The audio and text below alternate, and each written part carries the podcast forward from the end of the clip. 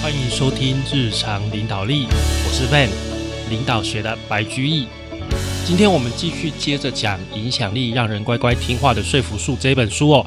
那我们来到最后一个章节哦，第七章，它的标题是“东西越稀少越有吸引力”。稀有性原理，稀有性原理，简单一句话就是物以稀为贵嘛，大家都知道嘛。但是啊，在这个背后还有一些东西我们要来分析哦。第一个啊，我们刚刚讲物以稀为贵，那什么意思呢？稀就是指的什么？机会比较少，机会比较少的情况下，我们容易感觉这个东西本身的价值变得更高了。好，这个就是物以稀为贵。机会变少的情况下，我们会把这个东西判断说它的价值比它原有的还要高。举例来说，当我们在跟一个人啊面对面的谈话的时候，这时候你的电话响了，你一定会去接吧？你一定会去接。其实你面对面的对谈，谈的事情可能是比较重要的。然后电话来的呢，他可能只是跟你讲说：“哎，先生，我们有很便宜的贷款之类这种广告，或者是不太重要的东西。”但是你为什么还是会接呢？因为你不接，你就失去了接电话的机会。其实你对打电话的人要跟你讲什么，你没有概念。但是反正你只要不接，你就丧失了这个机会了。所以你会觉得说：“哎，接电话比较重要。”那我们会下意识的。还是会去把它接起来，这个就是稀有性原理的一个展现哦。而且啊，在我们人类的心里，有一件事要特别提出来讲：同样价值的东西哦，对于你失去的这个东西的想法，跟你获得同样价值的这个东西的想法，我们会觉得失去比较心痛，比较难过。简单的讲哦，你。知道你失去了一千块，跟你在路上捡到一千块，这两个比起来哦，失去一千块比较痛苦，比较容易让你做事情。怎么说呢？例如说，一个屋主啊，如果被告知说，诶，没有做好家里用电的安全，可能会损失多少钱？跟你跟他讲说啊，诶，如果做好家里的用电安全，可以省多少钱的情况下。前面这个，也就是会损失多少钱，这个情况会比较有用，大家会比较愿意去做好家里的用电安全。这个就是给的人的这个动力不一样，大家比较会怕失去。那稀有性原理啊，在各类的收藏家身上也可以看到，一个东西只要越稀有越难取得，它的价值就越高。像是特别的棒球卡、篮球卡、游戏王卡。或甚至是古董这些东西，都是越难去取得的东西，它的价值是越高的。其中啊，有一样东西特别有趣，就是有瑕疵的邮票哦。大家知道，就是邮票，我们每次同一批它都是限量的嘛，所以邮票本身一批一批出来就有它的价值。但是有些邮票啊，它的印刷上面不知道是版还是什么错误，不小心印错了。那这些不小心印错的邮票啊。它的价值会特别的高，例如说啊，我们大家知道，我们那个一千块上面，哎，一千块钞票上面印的是几个小朋友在玩地球仪嘛，对不对？那这个千元钞票的价值一张就是一千块嘛，这个大家都知道。但是啊，当你的这张钞票上面的号码是八八八八八八八的时候，哇，那你这张钞票的价值就不会是一千块，它可能是好几十万甚至上百万，因为这个号码实在太特殊了，全部都是八，对不对？对我们来讲就是好运一路发，会给它的价值的判断就会不一样，这就是物以稀为贵。那这个稀有性原理啊，它有两个特色哦，它有两个特色。第一个特色就是它一样是利用我们前面所讲的人类思考的捷径。我们一般看到这个东西，它的价格越高，我们会直觉的认为这个东西更珍贵。就像我们之前讲过的那个印度珠宝一样，诶，我看到一万五的珠宝，跟我看到五千块的珠宝，我下意识我就会认为这一万五的珠宝一定是比较好的。好，这个就是利用我们人类思考的捷径，这个是第一个特色哦。那第二个特色是什么呢？第二个特色就是我们会希望去保住既有的利益，也就是说啊，我们会认为，当我们的机会越来越少的时候，同样的，我们的自由也会随之消失，也就是害怕失去的一个概念了。好，这个两个概念啊，第二个这个我们又叫做心理抗拒。好，心理抗拒。所以啊，第一个是就是看到越贵的会觉得这个东西价值应该要越高。好，就是捷径的概念。第二个就是心理抗拒，害怕失去的概念。这两个概念就是我们稀有性原理的特色哦。儿童心理学家发现了一个现象，他们把这个现象取名字叫做“可怕的两岁”。哦，大部分的家长其实都可以发现自己的小孩在两岁这个时间呐，会有更多的叛逆的情形。哦，那这个心理学家做了一个实验哦，是这样子哦，有一个小男孩在妈妈的陪同之下进入了一个房间哦，这个房间里面摆着两样都一样好玩的玩具，只是一样玩具啊是摆在一个透明隔板的后面。然后另外一样玩具呢，摆在这个透明隔板的旁边，也就是说，你可以直接的去取得这个旁边的东西。但是另外这个玩具，你可能就要克服玻璃隔板的这一个障碍，你才可以拿到它。好，那接下来的实验呢，就分成两种。第一种就是这个玻璃隔板没有很高啊，没有很高，这个两岁的小男孩一进去，很容易的就可以穿过它，就直接拿到后面的玩具。另外一个情况就是这个玻璃隔板足够高，让这个小朋友觉得很有挑战性。实际上他也很难去拿到玻璃隔板后面的东西，他只能看着那个玩具在那边，但是他其实很难拿到。就分这两种情况。那在第一种情况啊，玻璃隔板很容易被克服的情况，玻璃隔板的后面跟玻璃隔板的旁边这两个玩具啊，其实所有的小朋友哦，他们先去。玩这两样玩具的时间是差不多的，也就是，例如说，隔两秒钟，两小朋友就，诶，这个也拿，这个也拿，就是小朋友对这两个玩具的兴趣哦，一样大。但是在第二种情况，也就是玻璃隔板足够高的情况下，小朋友，所有的小朋友立刻就是会去挑战那个玻璃隔板后面比较难取得的那个玩具，他们就会觉得那个很难拿到的玩具怎样，特别好玩。哦，因为它比较难拿到，比较稀有，他们会觉得那个玩具特别棒。因为呀，这个自由被限制了，你拿不到这个玻璃隔板后面的玩具，你会比较想要去挑战它。好，那这个抵抗的心理啊，开始出现在两岁。为什么呢？是因为两岁开始啊，我们人类开始认知到我们自己是一个人。好，我们认认识到自己。在这之前，我们还没有发现我们自己有自己的意识，所以啊，很多家长都会发现，就是两岁的小朋友开始，他们开始会去挑战所有的东西，会去挑战家长，会去挑战所有的事情，因为他们有了自我的意识。那除了两岁之外，叛逆心最强的就是青春期了。青春期大家都很清楚哦，最有名的青春期反抗的故事。大家一定都听过《罗密欧与朱丽叶》，这个是莎士比亚莎翁笔下的一个最有名的爱情悲剧，对不对？我相信，即使你不知道故事的内容是什么，我相信你也听过这个名字“罗密欧”。罗密欧，为什么你是罗密欧？对不对？这句有名的台词大家都听过。罗密欧跟朱丽叶这两个人啊，年轻的男女相爱。但是他们背后的两个家族却是世仇，所以啊，他们双方的长辈都特别极力的反对他们两个在一起。那就是因为这样的情况，最后他们阴错阳差的自杀了，殉情了。那最后是一个悲剧的一个结局来结束这个故事哦。其实啊，后来有人针对类似的问题去做调查。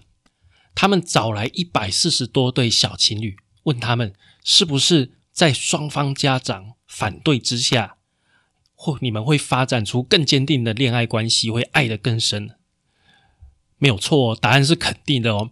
所以你越不喜欢他，越阻止他去发展这一段恋情，他就会爱得更坚定。所以这就好像我们前面几集讲那个东元电机的少东黄玉仁嘛，在他爸爸非常反对他的婚姻情况下，他反而更爱他的老婆。我觉得或许，假如他爸爸没有这样极力反对，他不一定会这么。坚定的选择，他现在的太太一定会跟他结婚，搞不好不一定哦。但是在父亲极力反对的情况下，他会变得更加的坚定去爱对方哦。这个是一个现象啦，我不是说我不是在批评他的这个情况，只是说这是一个 general，这个是一个普遍的现象会发生的哦。所以各位亲爱的家长们，假如你发现你的孩子们，呃，正在谈恋爱的对象，你并不是很喜欢的话，请你不要直接的去反对，想一些方法，想一些方法，你直接的去反对呢，只会让他爱得更深而已，啊，对事情一点帮助也没有。关于抗拒这个心理抗拒的原理啊，我们还有一个故事哦，就是美国有一个小镇，这个小镇的政府啊，无缘无故定了一个规定，什么规定呢？本镇所有的成年居民一定都要有枪支跟弹药，他们就莫名其妙立了这个法律。其实这个法律呢也没有太大的合法性，你知道吗？那大家都很抵抗，实际上大家都很抵抗。但是啊，在这个小镇上面的这个卖枪支的商店呢，生意却好的不得了。报纸给他报出来，大家就觉得很奇怪。照说。大家其实就是会很抵抗，会去抵制啊？怎么反而枪支卖的这么好呢？原来啊，都是外地的游客跑来这边，因为听到有这个法律啊，知道这边的枪支在这边买是合法的。外地的游客专程跑来这边买，买枪支买了很多，但是本地人呢很少，本地人一个月整个镇可能只买一两支而已，大家不太想买，大家还是继续抵抗，造成了这个有趣的现象，也就是这样。你越要他，他就故意越会抵抗。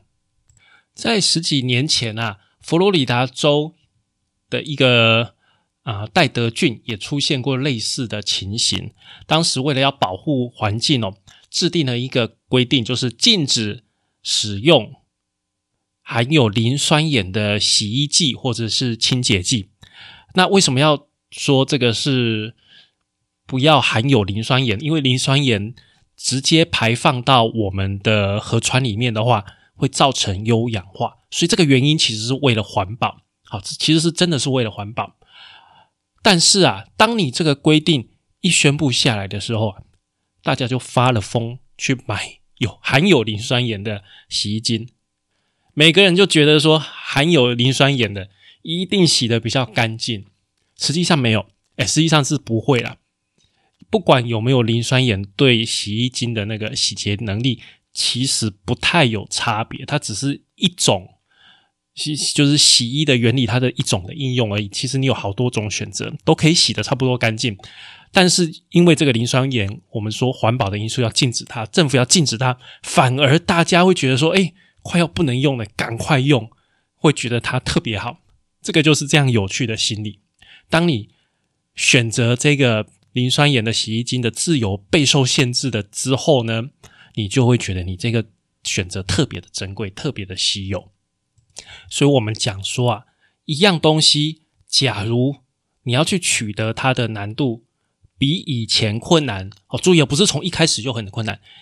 你以前可能很容易取到，但是现在你的很容易取得这个自由备受限制了，开始受到限制了。我们就会特别想要去得到它，就觉得它特别好，就是这样的一个概念哦。哦，注意哦，不是一开始就很难取得，一开始就很难取得，到现在还是很难取得，我们就会觉得跟我们没什么关系哦。例如说，要赚一千万很难，我们一从小就知道要赚一千万很难，这个对我们来讲没有什么吸引力。到现在我也知道赚一千万很难啊，但是有什么东西是以前很容易取得，现在很困难的时候，你就会特别的珍惜它啊。那这个情况啊，包括资讯的取得哦，什么意思呢？啊，有一所大学，他们想要禁止男女混宿，就是男女生住在一起的一个情况哦。在这个美国的北卡罗来纳大学哦，他们校方啊禁止了一场反对男女混宿的演讲哦，也就是那个演讲是希望说男女生分开住宿的哦，在那些学生知道这个反对男女混宿的演讲被禁止之后啊。大家反而对男女混宿的想法反对，因为他们去同情那些想要演讲的人，所以你看，这个资讯被限制了之后，反而我们也会人也会去同情他，也会想要去取得他，也是一样的现象。另外，包括资讯的审查也是一样的现象哦。呃，研究人员给大学生给他们看一本小说。一半的人呢，给就给他们看这本小说；另外一半的人呢，在这一本小说上面写说啊，本书仅限二十一岁以上才可以翻阅。所有看到这个仅限二十一岁以上才可以翻阅的人都觉得这本书写的特别好，这本书特别重要、特别珍贵。这个就是你越 越得不到的，你越想要有一个限制，反而你会觉得它越珍贵。好，这个我们不断的反反复复都在讲类似的概念哦。那除了这个把东西变得更稀缺会让人更想买之外，把资讯变得更稀缺也会让人更想买。这个实验是这样的哦，哎，一家卖肉的店啊，他打电话给他的客户，第一群客户他就是照他的标准销售的流程，就这样子跟他推销他的牛肉。然后第二群客户呢，在讲完标准的推销之后，他还告诉他说：“哎，未来几个月啊，进口牛肉可能会有短缺哦，我们有可能会涨价。”给了这个资讯。第三群客户啊，除了标准的销售，还有牛肉短缺的消息之外啊，在这个电话里面还会特别去强调说，这个讯息是我们公司。透过某一条特殊、特别、专门的管道，我们才取得的独家资讯。结果你猜怎么样呢？啊，只有标准程序的第一第一群的客户啊，但他的销售的数字假如是一的话，那第二群人，也就是哎，你被告知说牛肉会短缺的，他的销售是第一群的三倍。然后第三群的第三群告诉你，这个是独家消息，他所卖的牛肉是第一群的。五倍，所以你看，知道是独家消息、是专门的消息的时候，你会更容易，就是当这个资讯的取得它也是特殊的，它也是稀缺的时候，你会更容易买单，更容易的被说服哦。好，接下来我们再来补充一个饼干实验哦。饼干实验是请一群人帮饼干打分数。好。那将今天呐，这个罐子，这个罐子显然可以装十块饼干哦。那在罐子里面装了十块饼干满满的时候，跟在罐子里面只装了两块饼干的时候啊，只装两块那边的饼干，大家给的分数会比较高哦。好，这个是第一个事情。第二个事情啊，你把这个装满十块饼干的样子放在打分数的人面前，然后呢？再跟他讲说啊，这个因为要分给其他人，所以啊，把八块拿走，剩两块再给他看。哎，他打的分数还会再更高，还会再更高，因为他已经看到了原本是很充裕的样子，现在变成了稀缺了。他会觉得这个东西更加珍贵。这个是饼干实验哦，好，同样的道理哦。只要给过一点点自由，就很难拿走。这个在之前俄国戈巴契夫呃实行开放政策之后啊，其实俄国有蛮多就是想要把它改回来，把想要把它收回来。结果他们没想到，上万的民众全部上街头去抗议。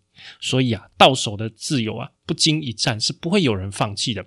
这也就是。为什么香港现在的呃抗议的行动会是这么激烈？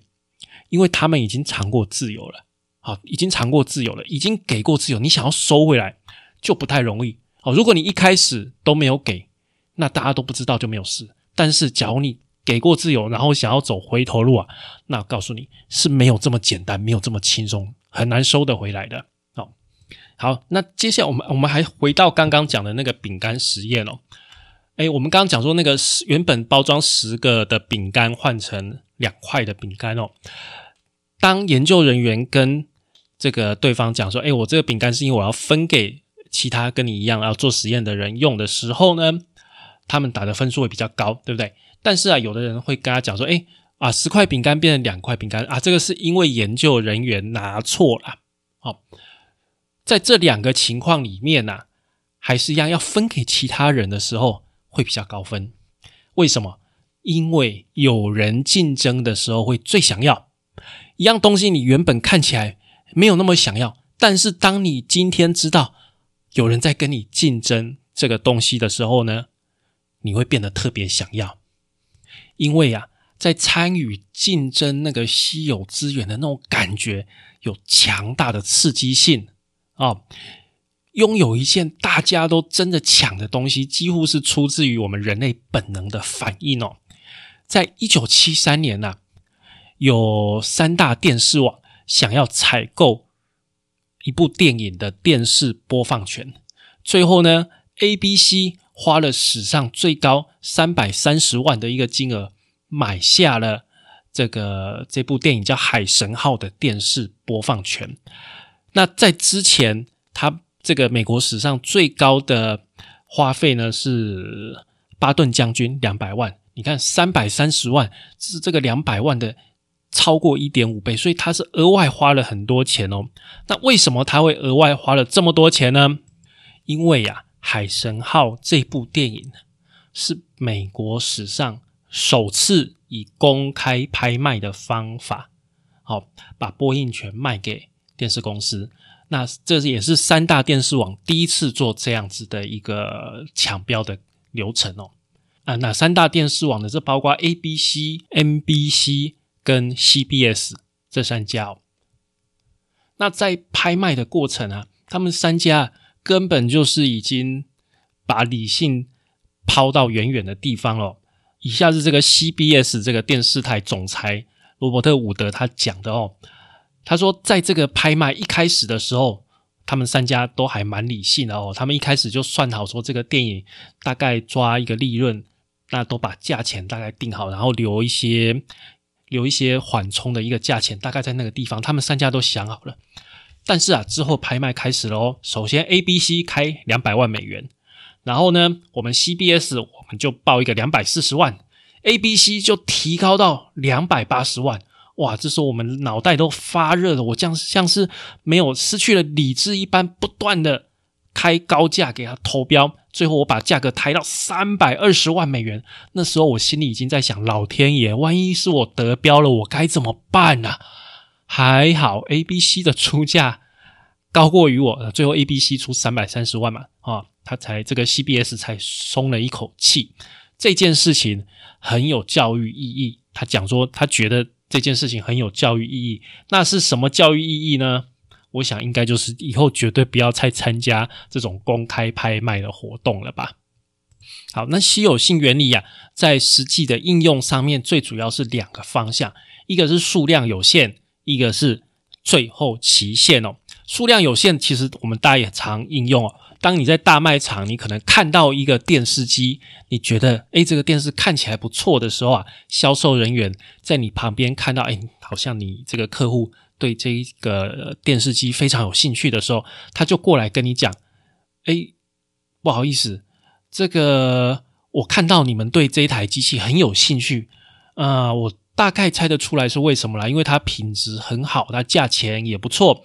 但是很遗憾呐，二十分钟之前，啊，我们已经卖给另外一对客人了，而且我没记错的话，这个已经是最后一台了。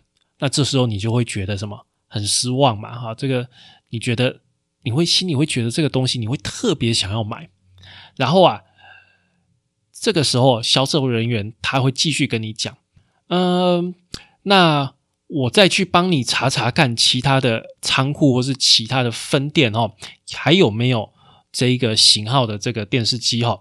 如果你们真的很想要啊，如果我按照这个价钱帮你找到一台，你会愿意买下来吗？啊，那这个时候你大概都会说要啊。那他们也从来没有例外，就真的会从库存里面真的找到一台一模一样的东西，然后买给你。这个就是数量有限的应用。那另外一个东西是最后期限。最后期限，我们现在也是很常看到哈，这个在其实不管是数量有限跟最后期限，现在在我们的呃就是网拍所有的网拍的那个网站上面都非常容易看到这两种的应用哦。那哎，本书作者他曾经去一家卖吸尘器的公司哦，那这家卖吸尘器的公司给他们的销售人员做教育训练的时候，他们都要求这个销售人员只要到。客户的家里，他就说他一定要说这样，就是我还有很多别的客户要去拜访，我每一个家庭我只会来一次，这个是我们公司的政策。那就算你之后决定要买这个机器，我也没有办法回来卖给你，只有这一次机会。那其实讲这句话的目的，哈，就是防止这些客户想太多，那故意去吓他们，要他们相信说现在不买。以后就买不到了。那利用这样子的方法，赶快去把成交做下来。哦，那在面对对方在使用稀有性原理的时候，我们要怎么样去防御？怎么样去去拒绝呢？首先还是要理性啊！哦，我们尽量要去对形势加以分析。但是其实这一道就是理性的对形势加以分析哦，很容易会被稀有性原理给攻破。哦，凭良心讲，就你明明知道，但是还是会攻破。怎么样攻破呢？它是运用感性嘛？因为你是需要理性，但是它运用感性。好，它诉求你的感性，让你的情绪很高涨。在你情绪很高涨的时候，你已经脑中已经没有理性了哈。但是你要突然你会觉得自己情绪很高涨的时候，其实你要提醒自己，那就是很有可能现在正有人。正在玩弄稀有性的手法，这个时候要提醒自己就要谨慎喽。好，然后呢，接下来我们必须要问自己，我们要从这个东西获得什么？从这个东西里面我们要获得什么？然后再告诉自己说，并不因为这个东西很稀少、很难以弄到手，它就会变得更好。这个牛肉面不会因为它限量，它就变得好特别好吃。这个电视不会因为它限时播出，它就会变得特别好看，等等。你必须要提醒自己，这些限时、这些限量都是手段。你真正所需要的到底是什么？这个就是防御稀有性原理的方式哦。好，那稀有性原理的部分我们就讲到这边哦。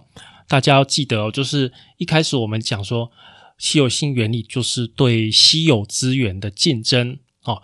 失去这个东西，比获得相同的东西更能够激发你的动能。然后啊，有两个特性，一个一样就是思考的捷径啊，好，就是这个东西价钱越贵，我们越认为它会比较有价值。第二个就是心理抗拒，也就是保住既得利益，不想要失去的这个愿望。好，那在。这个愿望的情况下面呢，我们讲了非常多的例子哦，包括什么可怕的两岁啊，罗密欧朱丽叶这个是青春期的例子哦，然后持枪的例子，还有那个磷酸磷酸盐的洗衣粉，还有资讯限制啊，资讯稀缺，还有我们讲的饼干实验，然后还有给你了一些些自由到手的自由，你要再把它收回去，会变得特别的困难。那在有人竞争的情况下，你还会觉得这个东西更加的珍贵哦。那最后我们讲到应用的这个稀有性原理的方式，包括数量有限跟最后期限，最主要是这两个招式哦。那要抵抗它的方法呢，就是第一个是对形势加以分析，那第二个就是你在这个情况下体验到突然高涨的情绪，那你要了解，这时候真的是可能就是有人在玩弄稀有性的手法。要了解说，我们真正想要从这个东西获得什么，好吗？这个就是我们在讲稀有性原理的部分。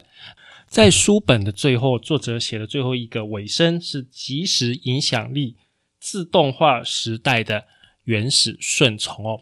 那我们就回顾我们从一开始讲的那个雌火鸡，也就是火鸡妈妈的故事，大家应该还记得吗？这个火鸡妈妈只要听到小火鸡叽叽叫，它就会过来照顾它。所以无聊的科学家就用录音带把这个声音录下来，然后放在火鸡最讨厌的臭鼬的玩具的身上，然后呢就给它放。那母鸡妈妈听到这个叽叽的声音，就转过来照顾这个它最讨厌的臭鼬的玩具。然后呢，这个叽叽声不见，它发现那是一只臭鼬，就开始啄它，就开始攻击它。这个就是什么捷径嘛？就是思考的捷径这么一回事。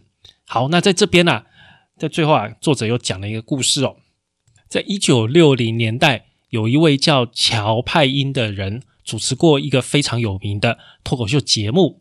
那这个脱口秀节目的特色啊，就是这个主持人讲话非常的尖酸刻薄哦。那这个主持人这个乔派因啊，他因可能他讲话这样刻薄原因，可能是因为他截过一条腿啦，他断了一条腿哈。他受过一些磨难哈，那有一天晚上啊，这个摇滚歌手法兰克扎博来上这个节目哈，那那个时候毕竟是一九六零年代，很少男人留长头发。主持人派伊娜一介绍完这位这位扎帕之后啊，还没有等他坐下来，他就开始讲说：“我猜你头发这么长，肯定是个女生。”那这个摇滚歌手也不甘示弱，他就跟他讲说：“我猜你有条木头腿，你肯定是张桌子。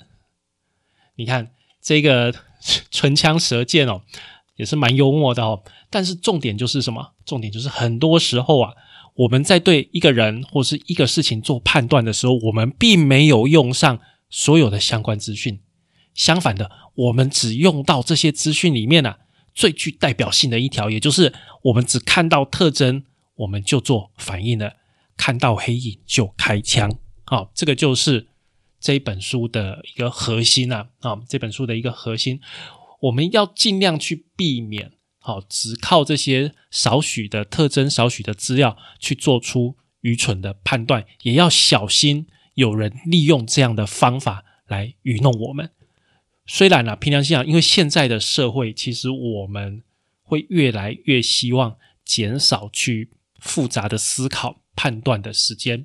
各位应该有听过一本书，叫做《快思慢想》嘛，就是其实人类的大脑里面，哦，我们在思考有分两种模式，一种就是快思，就是很快的，类似我们刚刚讲的这个情况，不经由判断，很快的就做出自动的反应，这个是快思。慢想呢，就这件事情比较困难，我们必须要慢慢的想。